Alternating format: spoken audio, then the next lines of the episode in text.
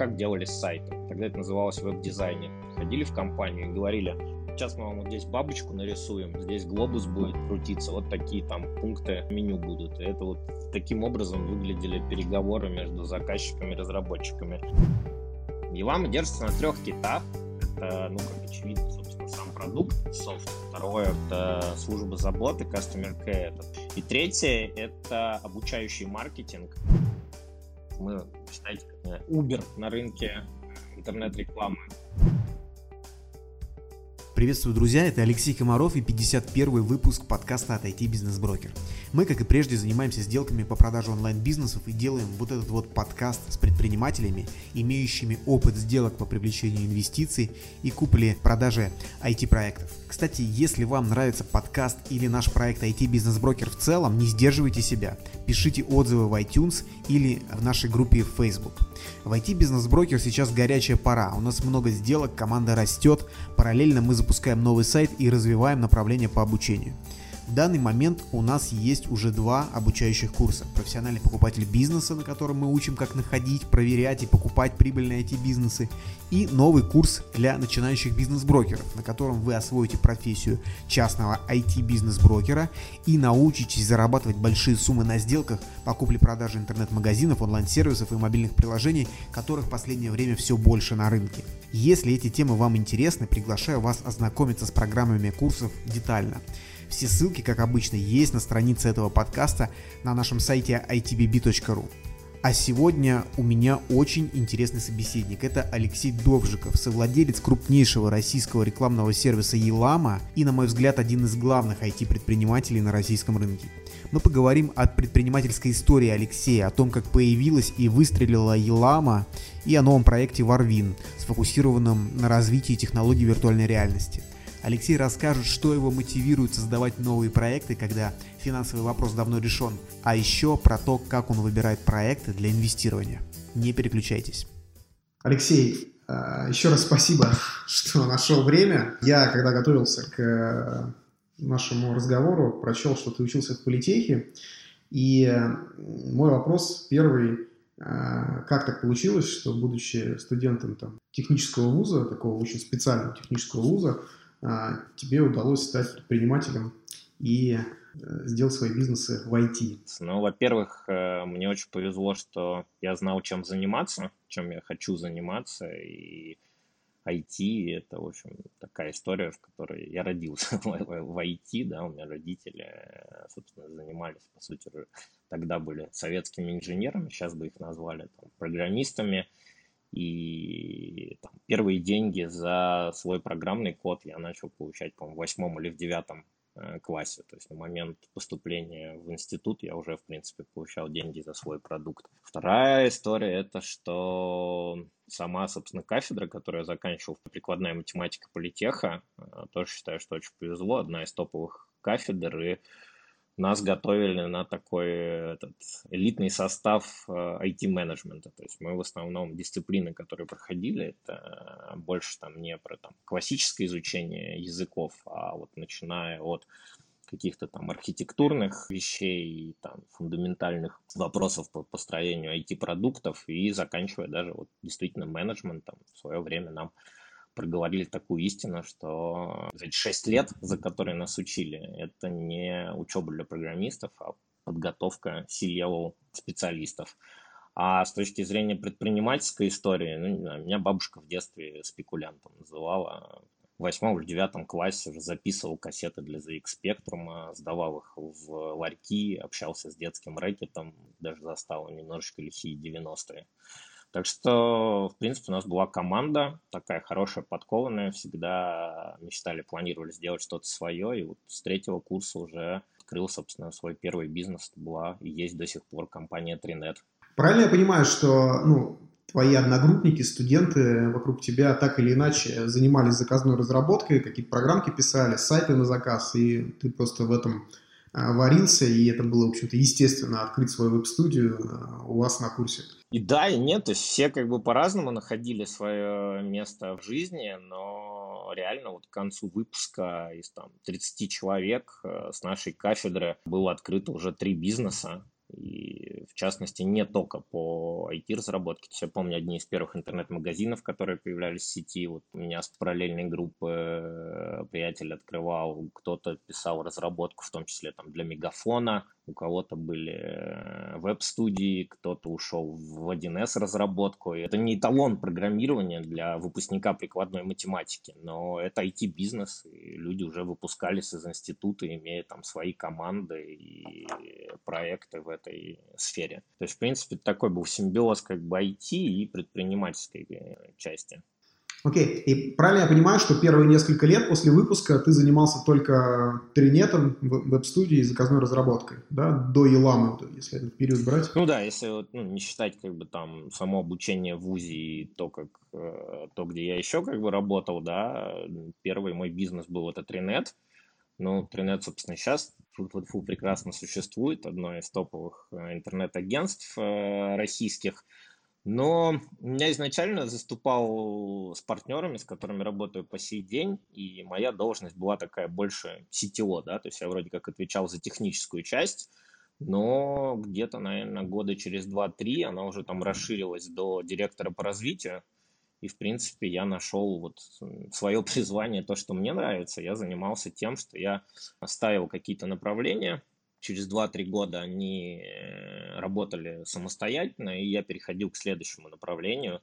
Ну и в частности, если говорить про Тринет, и там с теми компетенциями, с которыми я его начинал, вот я говорил, что у меня там был опыт заказной разработки личной, но, если честно, под веб я ничего никогда не писал. То есть я писал там разные большие сложные системы десктопные, и планировали мы открывать Тринет именно для классической софтварной разработки, а на тот момент э, пошли заказы на сайты, потому что, собственно, зарождался только такой веб в классическом понимании, и да, мы довольно быстро стали одной из топовых там веб-студий, потом, соответственно, я построил направление сопровождения интернет-проектов, потом, соответственно, построил направление SEO, и сейчас, собственно, Trinet это, по-моему, то ли в топ-10, то ли в топ-11 российских SEO-компаний.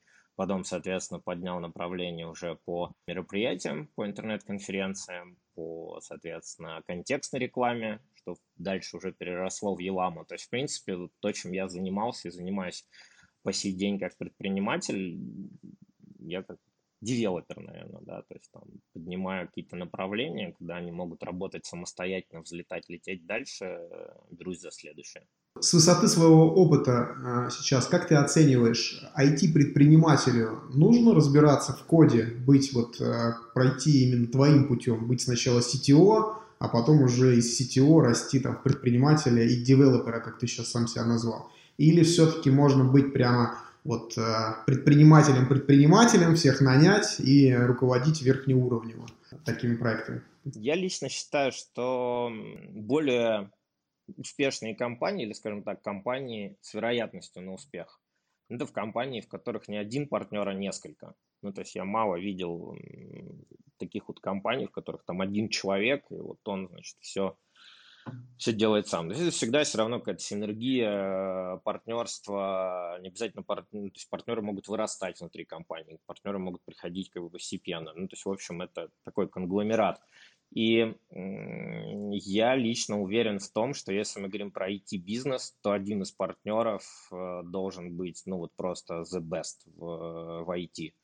То есть, соответственно, если там говорить про меня и там, про инвестиции в проект, в который там, я с партнерами инвестирую, то да, один из партнеров должен быть вот прям э, супер подком. Ну, нельзя как бы, не знаю, нельзя развивать IT-проект, если никто из фаундеров не понимает фундаментально все вещи, которыми вы занимаетесь вот от и до.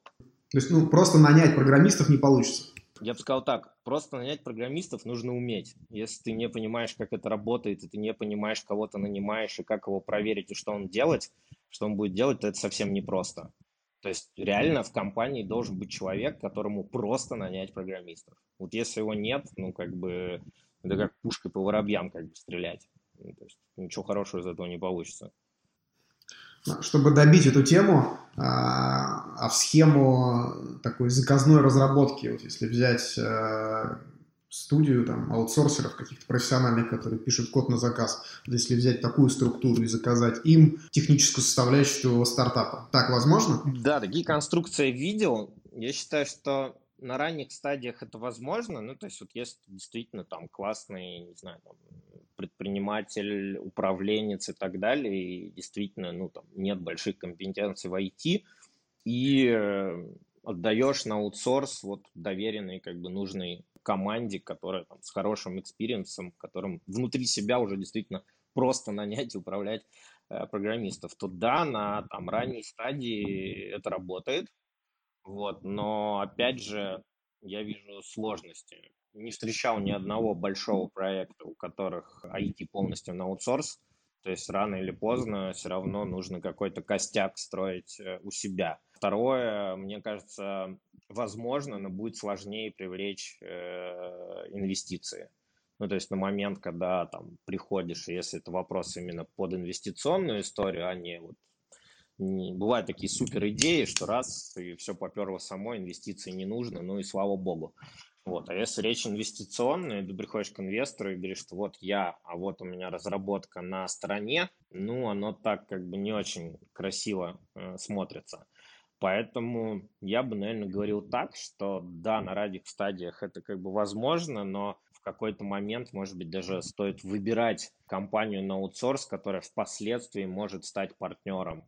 Ну, то есть, что вот они, да, делают под заказ, но в какой-то момент переходят а, внутрь э, проекта и развивают его вместе. Это более чем реально, потому что, в принципе, большинство хороших веб-студий, разработчиков, которые я знаю, они только и мечтают о том, чтобы перепрыгнуть из планки заказной разработки в планку партнеров по бизнесу и как бы ждут, когда вот где там найти вот этот момент, чтобы перестать заниматься заказной разработкой и развивать большие интересные проекты. Поэтому на старте, если есть деньги, почему нет? Заказали на аутсорс, заранее обговорив о том, что потом как бы на следующих раундах команда присоединится CTO уже как партнеры. Вот это, в принципе, мне кажется, может быть вполне здоровая конструкция.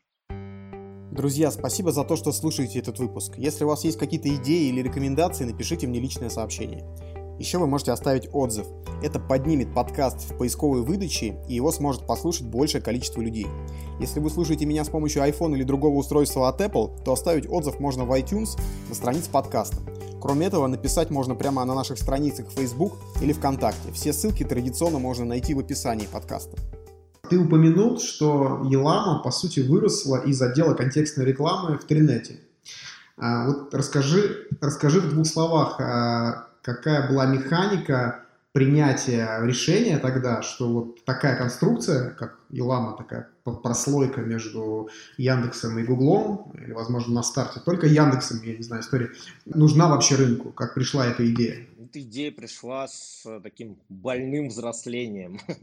Очень много пришлось набить э, шишек и костылей, потому что моя история выглядела так как я и говорил, благодаря там раннему опыту и образованию, в принципе, наша сила была это очень серьезная IT-разработка и IT-менеджмент. Если говорить вот про веб-студию, как мы становились там как э, веб-студия там, из команды где-то пяти человек, мы, по-моему, за несколько лет э, выросли до команды там из э, 30, а потом 50 человек и вошли в топ. Потому что, когда мы только начинали, ну, как делали с сайта? Приходили, тогда это называлось веб-дизайнер, приходили в компанию и говорили, сейчас мы вам вот здесь бабочку нарисуем, здесь глобус будет крутиться, вот такие там пункты э, меню будут. И это вот таким образом выглядели переговоры между заказчиками и разработчиками. А у нас была очень мощная команда вот с таким IT-бэкграундом и опытом работы в крупных зарубежных даже проектах. И когда мы приходили к заказчикам, говорим, понятия не имеем, где у вас будет там глобус, где будет бабочка, но над вашим проектом будет работать там такое-то количество человек, родмэп такой-то, здесь проектируем, здесь ТЗ, здесь вы принимаете там дизайны, здесь верстку, под конец мы вам сдаем под ключ, так-то вы им будете управлять. И у нас была своя CMS на тот момент, лучше, чем там, Bittrex и Yumi, которые нас, естественно, впоследствии обогнали. У нас была своя система внутреннего трекинга и управления проектами. Не было тогда бейскэмпов, не было Trello, не было Microsoft Project Online, но у нас была своя веб-среда, в которой все процессы и все задачи, включая иногда даже с коммуникацией с заказчиками, уже были внутри. Э, я помню, что, по-моему, 2005, что ли, 2006 год, я специально посмотрел, у нас через систему прошло 80 тысяч закрытых э, задач, а все процессы разработки были разложены на там flow, по-моему, на 250 или на 300 задач. Вот когда приходил интернет-проект, это спускалось там на распределенную команду. То есть, в общем, мы, получается, в 2000-2003 году работали как то, что считается стандартом де-факто сейчас для любой как раз вот веб-студии. У нас внутри была своя CMS, свой task manager. У нас даже свои чаты в 2003 году, мы, считай, запустили там аналог э, живо сайта, лайв-чата и так далее. Соответственно, в чем была проблема? Мы были молодые, гордые, амбициозные, и все эти разработки держали э, внутри как свое конкурентное преимущество. То есть вместо того, чтобы запускать эти проекты на рынок, отдавать их всем, да, там, запустить свою CMS для всех, запустить свой там task-трекер как бы с веб-интерфейсом, раздать и всем. Причем доходило до маразма. У нас э, на Trinet CMS было сделано, если не ошибаюсь, больше 200 проектов, причем для многих крутых компаний. GVC, Baltimore, э, Big, ну то есть крупные, мы в основном работали с крупным enterprise. И у нас даже были клиенты, которые покупали у нас проекты и потом на нашей же CMS сами разрабатывали проекты. Ну, то есть им нравился, продукт нравился. Но не было вот этого понимания, как сейчас, контактов, связей, опыта на рынке. Вот кто-то бы взял да рассказал, что, ребята, сейчас я вам помогу, перестаньте заниматься сайтами. Все, что вы делали внутри, давайте из этого сделаем публичные продукты. И вот до этого понимания потребовалось, ну вот с 2000 до, считайте, 2007-2009 года, это когда уже Елама появлялась, потому что в какой-то момент, когда ну, то есть с точки зрения веб-студии мы росли очень круто, и, блин, это зачетно там на когда кризис у нас там был 2008-2009 год, я помню, что у нас там в интернет-агентстве работало около 50 человек. 50 человек как бы в Питере, это и сейчас как бы считается круто для интернет-агентства. А это был там 2008 год. Но при этом я видел, как нас там просто вот, ну, за этот короткий промежуток времени, считайте, там 5-8 лет, обгоняли те же самые Bittrex, Yumi, которые взлетали с продуктами на рынке. И когда случился как раз вот кризис там 2009, по-моему, года, когда у нас, я помню, лежали эти акты на подписанные миллионы выполненных работ, но понятно, что никто не будет их э, оплачивать. Пришло вот это понимание, что все следующие усилия и направления хотелось бы вкладывать не в проектный бизнес, а в сервисный бизнес. Ну, то есть как бы в бизнес, который можно запускать, э, который при масштабировании объемов не влечет такого масштабирования издержек и головной боли. Когда ты делаешь один продукт, улучшая его как бы с каждым разом, можешь взлететь по экспоненте, потому что на проектных бизнесах экспоненты не Э, взлетишь. Ну и вот, соответственно, говорю, рынок CMS мы пропустили, хотя могли бы, task менеджеров пропустили, хотя могли бы. Я помню, что вот в 2007 году у меня было несколько идей, а, было пара проектов. Одна из них это мониторинг как раз в интернете, в социальных сетях. Считать, что аналог современного Юскана, там, Brand Analytics или там других э, платформ, которых на тот момент не было. А вторая идея была а, вынести как раз наши внутренние наработки по автоматизации контекста для того, чтобы раздать их всему рынку. И до сих пор лежат эти документы, как такая память и архив. В 2007 году я согласовал этот вопрос с Яндексом, Google и Бегун. Такая система еще тогда была. Получил благословление, собственно, всех трех основных игроков на запуск этого проекта в той концепции, как мы его видели. Дальше из-за кризиса и других обстоятельств все немножечко затянулось, но в 2009 году мы открыли первую бету. Круто. Да, а за счет чего, вот как ты думаешь, оглядываясь назад, э, так э, круто удалось вырасти э, Еламе, и она продолжает расти, насколько я там знаю от тебя и читая твои интервью, вот в чем главный секрет успеха? Ты знаешь, такие истории, редко спрашивают, знал бы, так, блин, все бизнесы бы так росли, потому что, ну, можно поговорить там про составляющие, и я искренне считаю, что одна из составляющих вообще как бы истории по росту любого бизнеса – это везение. И действительно так, иногда смотришь на проект и не понимаешь, почему у этих там прет, у этих не прет. Поэтому ну, на нашем пути, да, там много раз нам где-то везло, где-то вовремя там находили инвесторы, где-то правильно попадали в рынок и так далее. Если говорить про какие-то более рациональные вещи, то команда, ну и в принципе это там, вещи, на которые я всегда там, делаю ставки, мой, мой личный опыт показывает, что без а, серьезной команды, с которой готов и можешь на них рассчитывать там на долгосрочный промежуток времени, там на десятки лет, ничего, собственно, не получится. Второе, это такая история, как вовремя выйти на рынок. Ну, то есть вот этот при запуске проектов тоже довольно такая сложная э, штука. Если ты выходишь слишком рано, то ты попадаешь, собственно, в э, в, в топку, не набираешь как бы необходимой критической массы, чтобы э, выйти на операционную доходность. Если ты выходишь слишком поздно, то тоже шансы довольно малы, потому что ну, это значит, что есть уже конкуренты, значит, что идея, с которой ты работаешь, кто-то уже работает, она вот в начале зарождения рынка, там, условно говоря, каждый месяц, каждые полгода они очень много значат, и первые компании убегают а, вперед. Так что, наверное, здесь как бы повезло, что мы вышли вовремя, и мы начали формировать потребность на рынке, которого еще не было. То есть мы были такими вот пионерами, которые э, начали зарождать рынок автоматизации контекстной рекламы и попали в то время, когда на это предложение уже начал формироваться спрос. Потому что там, раньше на несколько лет или там, позже на несколько лет могли бы и не попасть.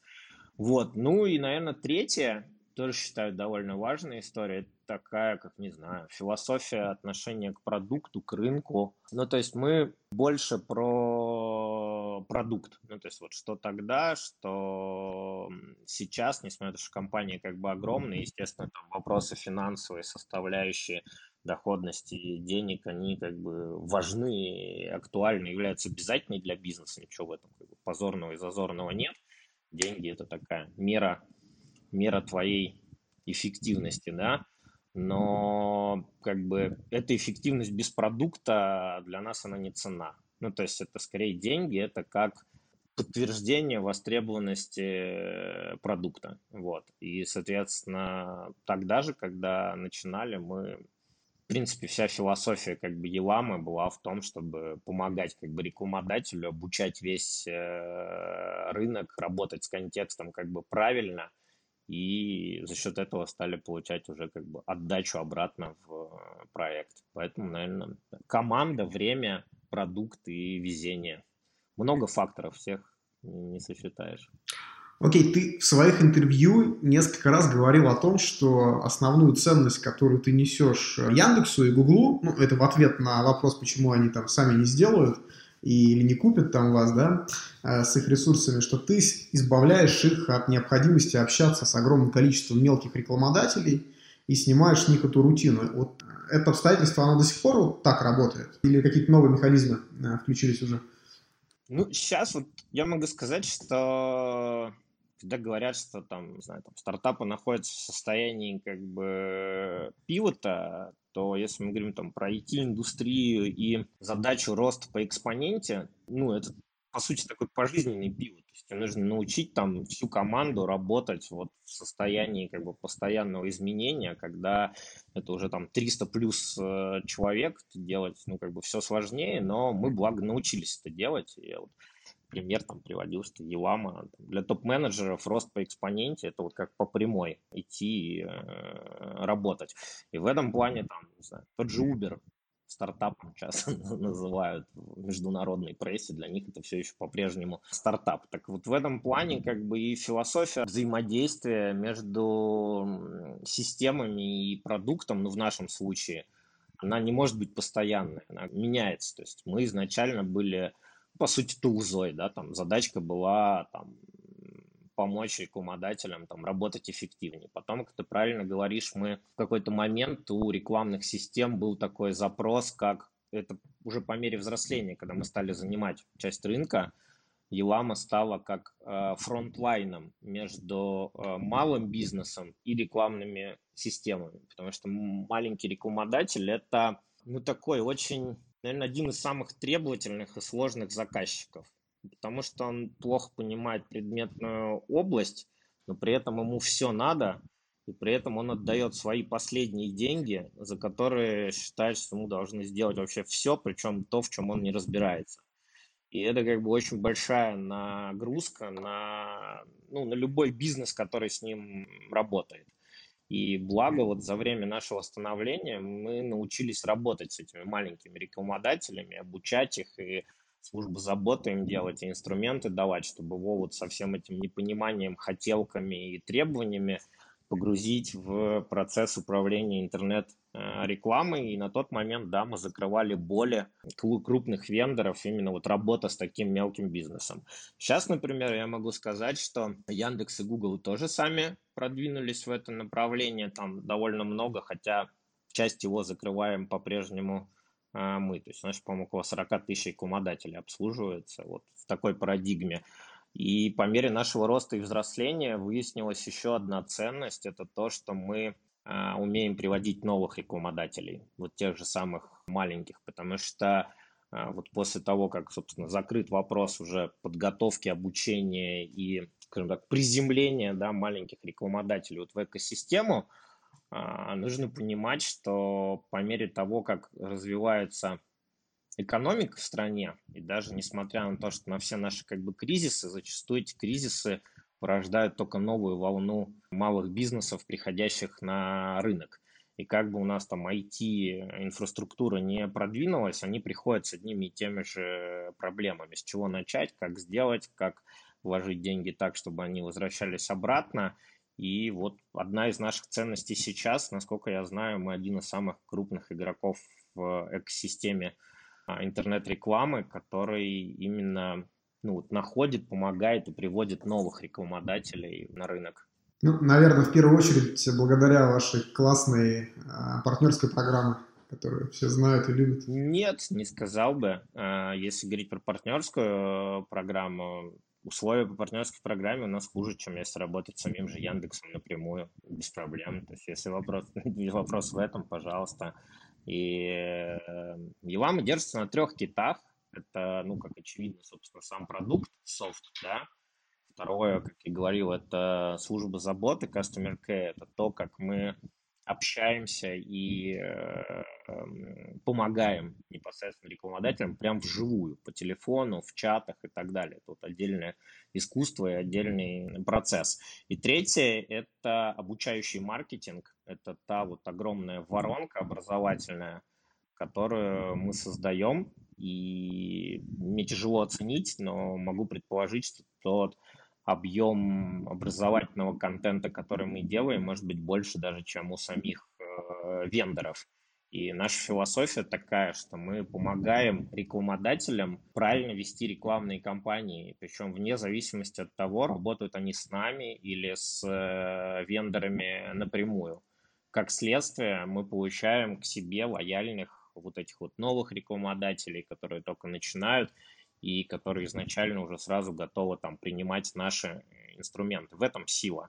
А партнерская программа – это такая же часть инфраструктуры, как, ну, по сути, те же самые ценности мы даем маленьким агентствам. То есть кто такие партнеры Еламы? Здесь, может быть, я не знаю, скажу так, мы, считайте, как Uber на рынке интернет-рекламы оказались, потому что до Еламы получалось так, что есть агентство, есть рекламодатели – есть специалисты по контексту, которые либо они вот как там фрилансеры работают, да, либо напрямую в агентствах.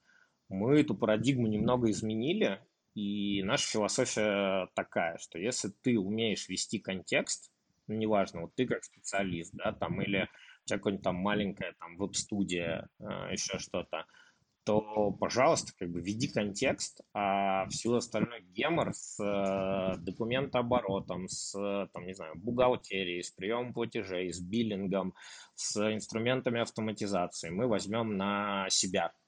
И становись нашим партнером, мы тебе поможем точно так же службой заботы, инструментами, обучающим маркетингом, причем обучающим не только про э, контекст, а про бизнес. Мы как точно так же помогаем агентствам или вот маленьким специалистам, которые хотят стать агентствами, делать для них, там, не знаю, шаблоны договоров, шаблоны коммерческих предложений и так далее. В этом ценность А если говорить про партнерскую программу как финансовый инструмент, то, как я говорю, там в самом Яндексе комиссия больше, чем у нас. Это скорее как бы то, что мы даем финансовые бонусы, это как следствие ситуации на рынке. Ну и, в общем, если задаться целью как бы именно агентству получить большую комиссию, то это точно не в Еламу. Мы, мы чуть про другое.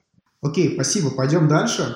По Еламе более-менее понятно. Как в твоей предпринимательской карьере появился Варвин и вообще виртуальная реальность как направление? Почему, почему оно тебя привлекло? Ну, я вот как про себя рассказывал, да, что я вот шел такими этими горизонтами там по три года, э, запускал направление, потом следующее, и изначально это делал там по сути внутри там своей группы компаний. По мере роста э, Еламы, я в Еламе, наверное, таких циклов несколько прошел, запуская уже внутри Еламы тоже новые э, направления. И по мере роста компании получилось так, что какие-то проекты еще начал инвестировать самостоятельно, и несколько лет назад я для себя стал задумываться, куда хочу двигаться дальше, у меня получилось, что у меня есть такая вот история успеха в виде э, Еламы на российском э, рынке. Вопрос, как бы, куда двигаться дальше. Долго над этим вопросом медитировал и пришел к следующему пониманию, что я хочу найти рынок как новый интернет, ну то есть вот что-то новое, что только зарождается, чтобы не допустить все те же самые ошибки, которые, собственно, я допускал по мере становления интернета, да, чтобы, зная весь этот как бы багаж, найти свое место на новом рынке, который ну, способен сравниться с текущими масштабами а, интернет-индустрии. Второе, мне важно был высокотехнологичный рынок, то есть то, чем я как бы занимаюсь, неважно там как называть там, предпринимательством, инвестициями и так далее, это все равно работа с э, высокотехнологичными продуктами.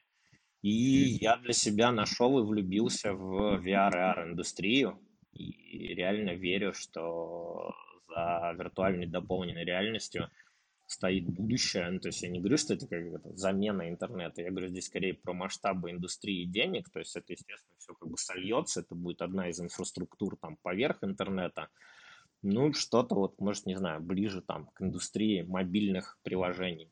В любом случае это огромная-огромная индустрия, которая неминуемо, как бы, которой неминуемо придет все человечество. Ты до сих пор того же мнения, то есть ты не разочаровываешься по мере развития в VR? Но почему спрашиваю, я вот какое-то время во, во Free проработал трекером и видел там очень много разных стартапов, в том числе там в каждом наборе было 2-3 VR-ных AR.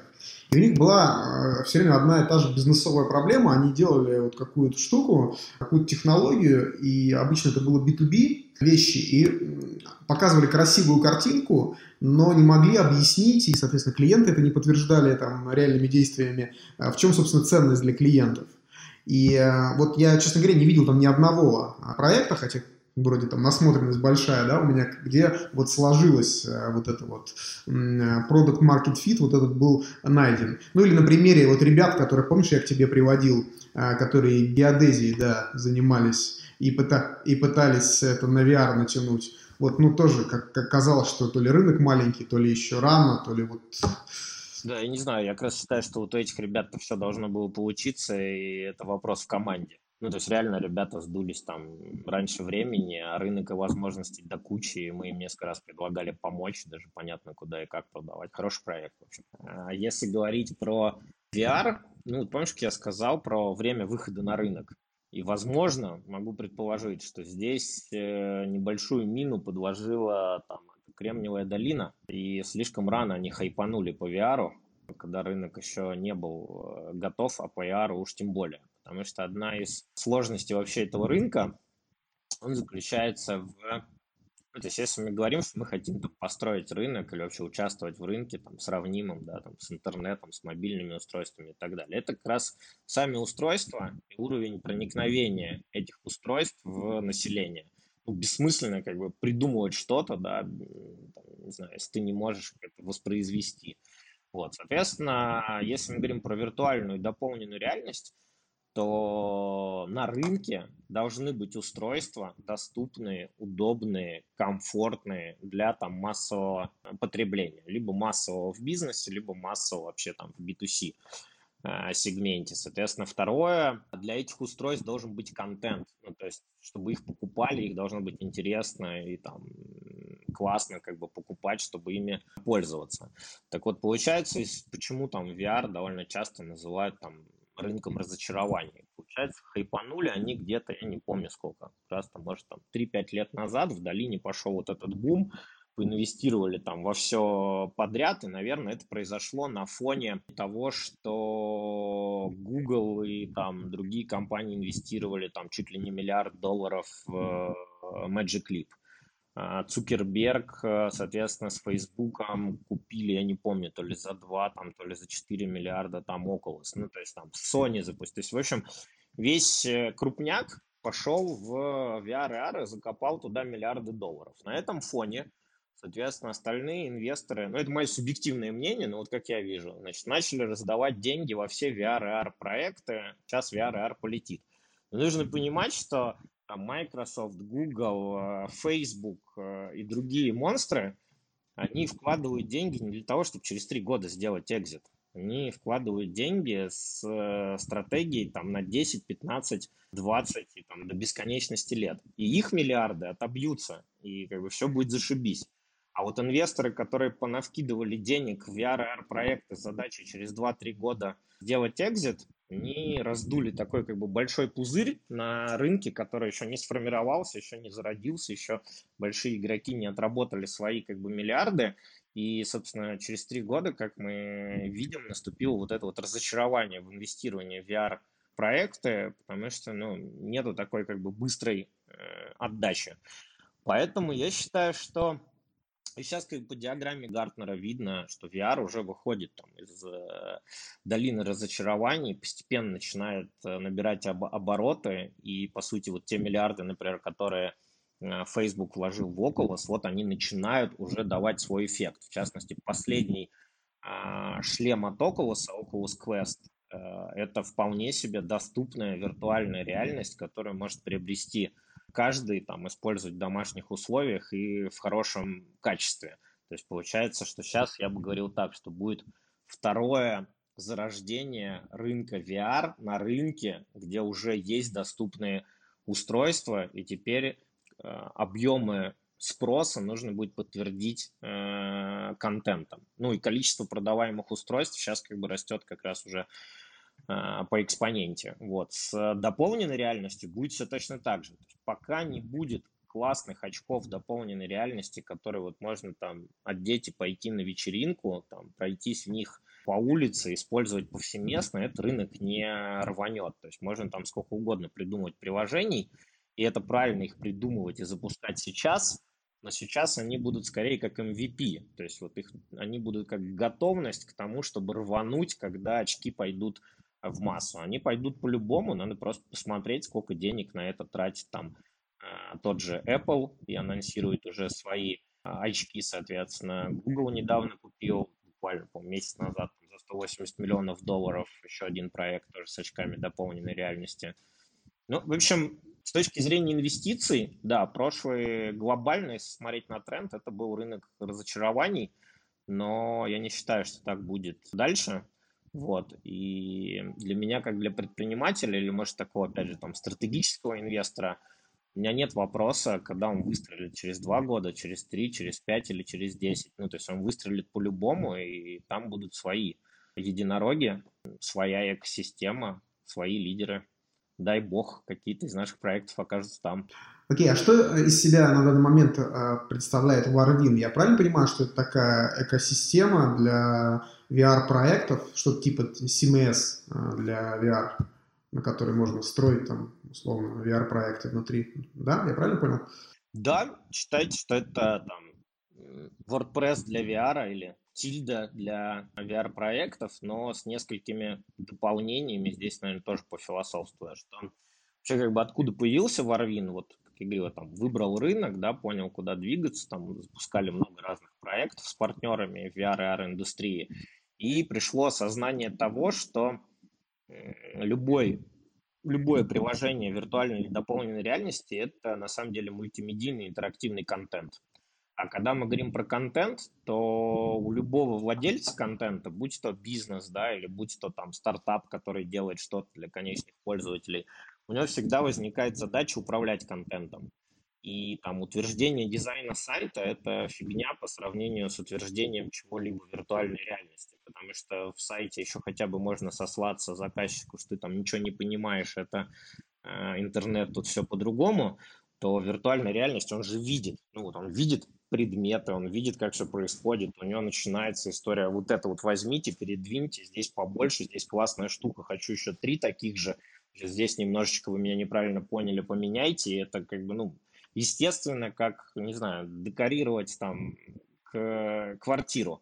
А вся VR-индустрия, она сейчас как интернет 20 лет назад. То есть ты вот видишь, вроде как стоит какой-то объект виртуальной реальности, ты его хочешь передвинуть в другое место или сделать еще два таких же, или там поменять какой-нибудь сценарий взаимодействия, ну все, значит, ты должен согласовать ТЗ с менеджером, потом отправить его разработчику, потом типа подождать, потом тебе через 2-3 недели придет новая версия, ты ее должен переустановить, посмотреть, сказать, нет, чуть-чуть не туда подвинули, переделайте, пожалуйста. Ну, то есть и так вот это те, кто сталкивались с разработкой сайтов или презентаций там до 2000 года, до появления PowerPoint, CMS и так далее, представляют, о чем э, идет речь. И это, в общем, ну, невозможно. Собственно, так появилась э, концепция Варвина как платформы, в которой одновременно могут работать и Unity-разработчики, и конечные, по сути, как контент-оунеры, и одни делают, то есть я не говорю, что разработчики не нужны, разработчики очень нужны, просто они должны заниматься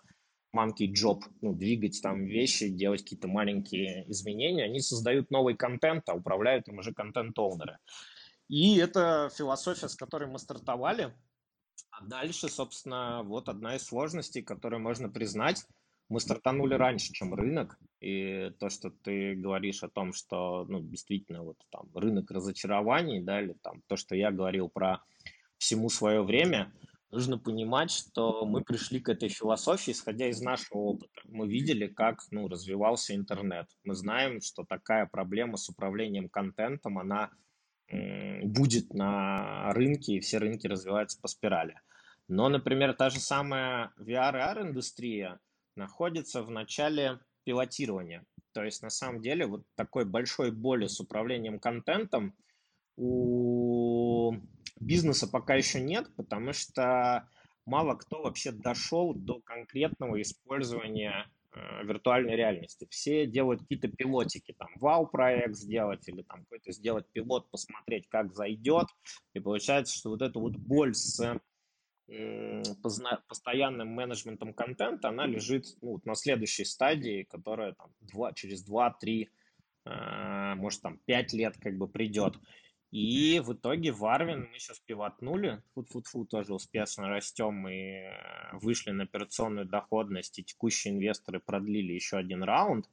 И получается, что концепция как платформа, она осталась на фундаменте для собственно, следующего роста рынка, да, мы обязательно еще в этой части порвем.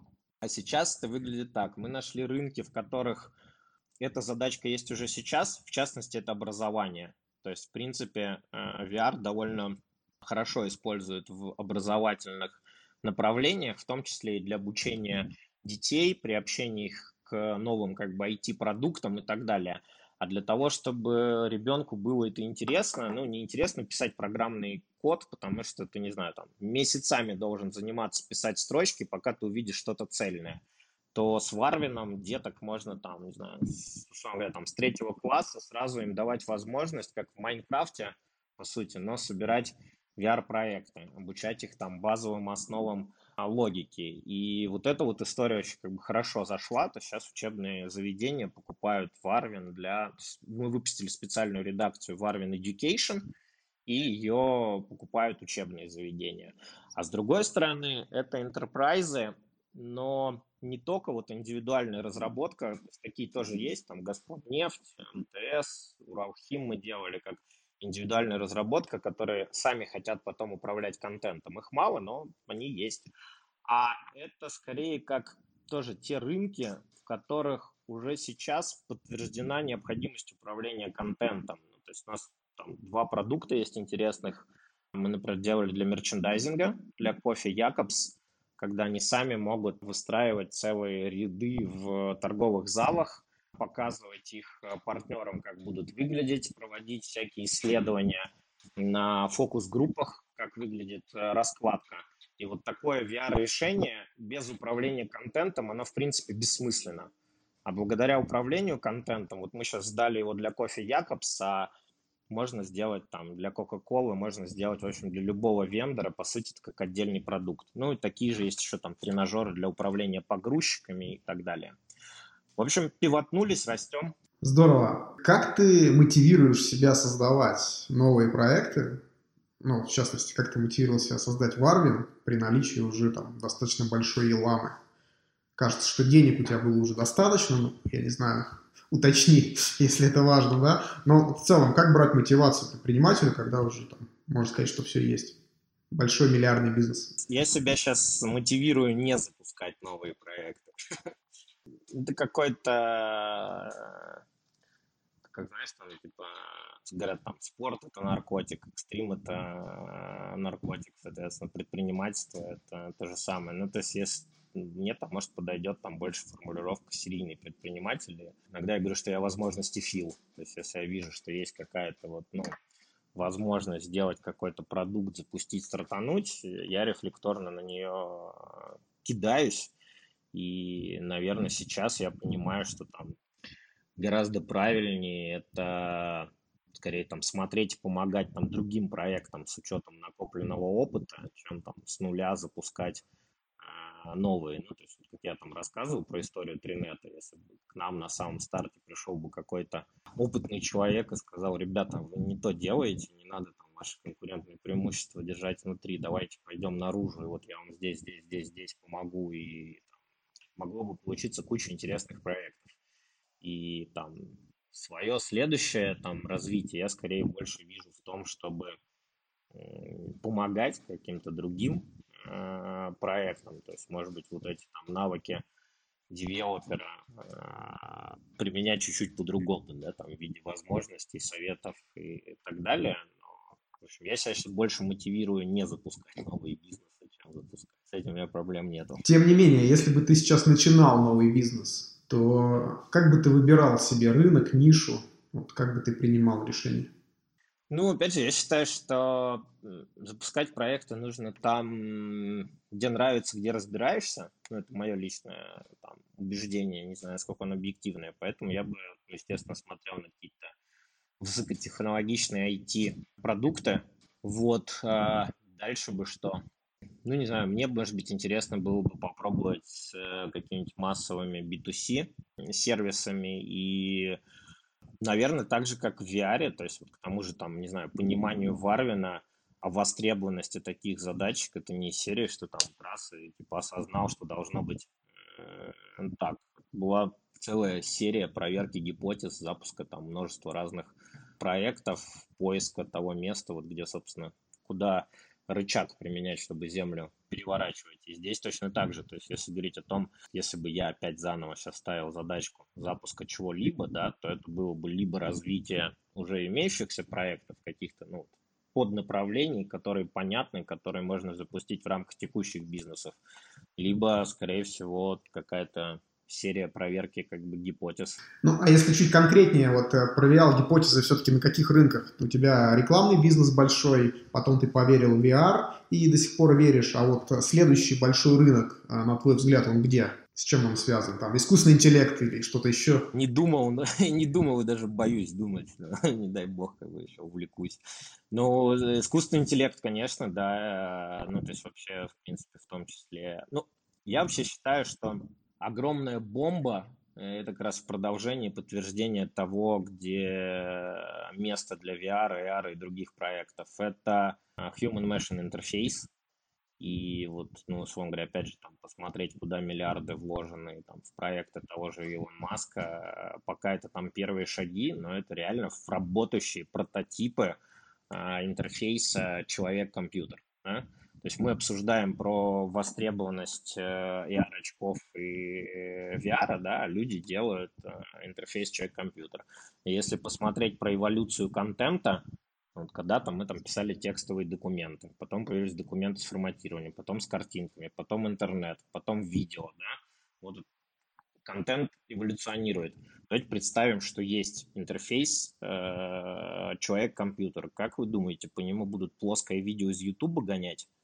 Мне кажется, что это как бы, ну, абсурд. Ну, то есть при наличии такого интерфейса люди захотят э, нечто совершенно иного. Это не идет речи про там, плоские видеокартинки. Но это, это я говорю, там, понимаешь, про вдохновление, но это все рынки там 30-50 лет и так далее. То есть вот мне интереснее находить что-то, что востребовано уже сейчас, но на горизонте там 10, 20, 30, 50 лет это будет в будущем человечества. Да? То есть не, запустить какое-то мобильное приложение, которое даст кэш там за ближайшие 3-5 лет, мне лично все такие проекты очень уважаю, ценю и с удовольствием в них инвестирую, но с точки зрения профессиональной амбиции это не то, чем я бы хотел заниматься. Поэтому, ну, наверное, да, искусственный интеллект, э, может, медицина какая-нибудь там, какие-то такие вещи. В общем, конкретной бизнес-идеи не поделишься, я понял.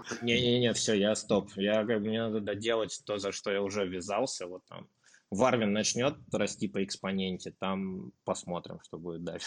Хорошо, давай тогда еще несколько вопросов финальных, вот как раз относительно инвестирования в стартапах. У тебя есть а, уже значимый опыт на эту тему, и что для тебя важно при принятии решения заходить в сделку, инвестировать в команду или нет? Ну, собственно, часть ответа в твоем вопросе есть. Это именно команда. Ну, то есть можно ли в эту команду инвестировать и насколько она цельная и обладает всеми необходимыми компетенциями. Вот. Второе – это насколько команда целостно смотрит на весь проект, понимание, как он будет развиваться, понимание, как они его будут выводить на а, рынок, понимание, для чего им нужны эти деньги и как они будут э, возвращаться. То есть я здесь сторонник э, того, что планирование важнее планов. Это венчур, как бы, и понятно, что там любой план, который ты не нарисуешь, там по дороге будет много пивотов, много изменений, и вообще это все как бы может похорониться. У меня это было не раз, я к этому отношусь совершенно спокойно, да, то есть не ошибается тот, кто не пробует. Но я вижу на нашем рынке, да даже не только на нашем, за рубежом такая же история. Там 90% стартапов, метафорически 90, которые вот только запускаются, у них выглядит так. Когда ты начинаешь их пробивать по конкретным вопросам, вот как будет формироваться продукт, ваше позиционирование на рынке, откуда вы будете находить клиентов, сколько вам для этого нужно денег, у них идут ответы из серии там «найму людей, по ходу разберемся», а, а что планировать, как бы любой же проект это пивот за пивотом, поэтому, ну, типа, запивотимся, выплывем, да, или там а мы для этого ищем инвестора, чтобы нам рассказали, как это э, будет. Ну, то есть на самом деле очень мало проектов, у которых вообще есть как бы стройная картина, э, вот целостная, понимаешь, начиная от денег, которые они ищут, зачем и почему, и заканчивая, кто что будет делать, и как это гипотетически должно отработать для продукта, компании, рынка, как эти деньги должны э, вернуться. Вот те команды и компании, у которых эта картинка полностью целостная, у которых, ну, может быть, есть даже какие-то гипотезы, там, частично подтвержденные, на которые им как бы нужны деньги, ну, они вызывают, наверное, больше доверия. А доверие – это такой один из важных факторов инвестирования. А то, что по ходу там может все поменяться, это понятно. Просто при каждом пивоте они будут точно так же. Они будут выстраивать, ну, как бы цельную картину с пониманием, для чего и зачем они это делают. Если нет первой картины на запуске, ну, так он на каждом пивоте будет там сферического коня в вакууме рисовать, и все это рассыпется.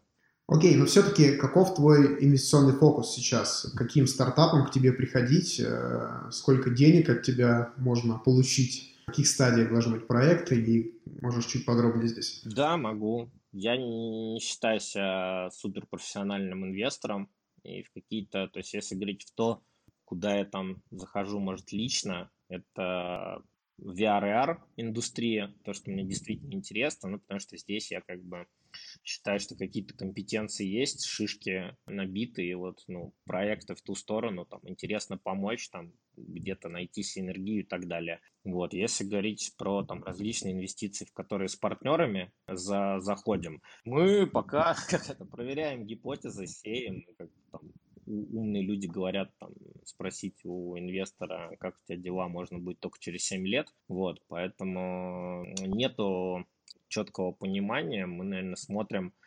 Давайте, я, наверное, скажу так, что если это проекты из тех компетенций отраслей, в которых мы разбираемся, это IT-проекты для бизнеса, интернет-маркетинг, ну, по сути, IT-проект для бизнеса, здесь скорее как SaaS, какие-то платформы, да, микроплатежами, либо это VR, то, в принципе, это могут быть проекты на любой стадии. Ну, вот прямо там, не знаю, с седа начинать. Если это какие-то другие направления, я могу сказать, что мы сейчас смотрим там один из проектов вообще по, ну, считайте, там, созданию оборудования, да, и вроде как ну, нет у нас э, компетенции в этом направлении, но понятно, откуда привлечь там аудиторов, как провести due diligence, но команда нравится, наукоемкая там составляющая есть, как это все полетит, выглядит очень интересно. Ну, вот такие проекты, которые не из э, SaaS-сервисов, ad tech а и э, VR, AR индустрии, наверное, мы готовы заходить там на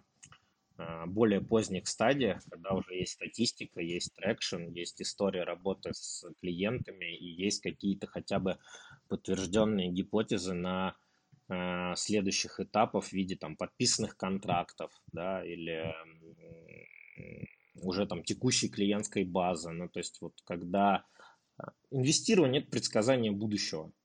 Для того, чтобы вкладывать деньги с хорошей вероятностью, ты либо должен сам понимать будущее и быть в этом экспертом, да, либо это будущее можно как-то предсказать статистически. Да? Поэтому если есть проекты, у которых есть уже полное подтверждение как бы трекшена, гипотеза заключается в, в том, насколько они смогут вырасти, ну, welcome из любой, из любой индустрии.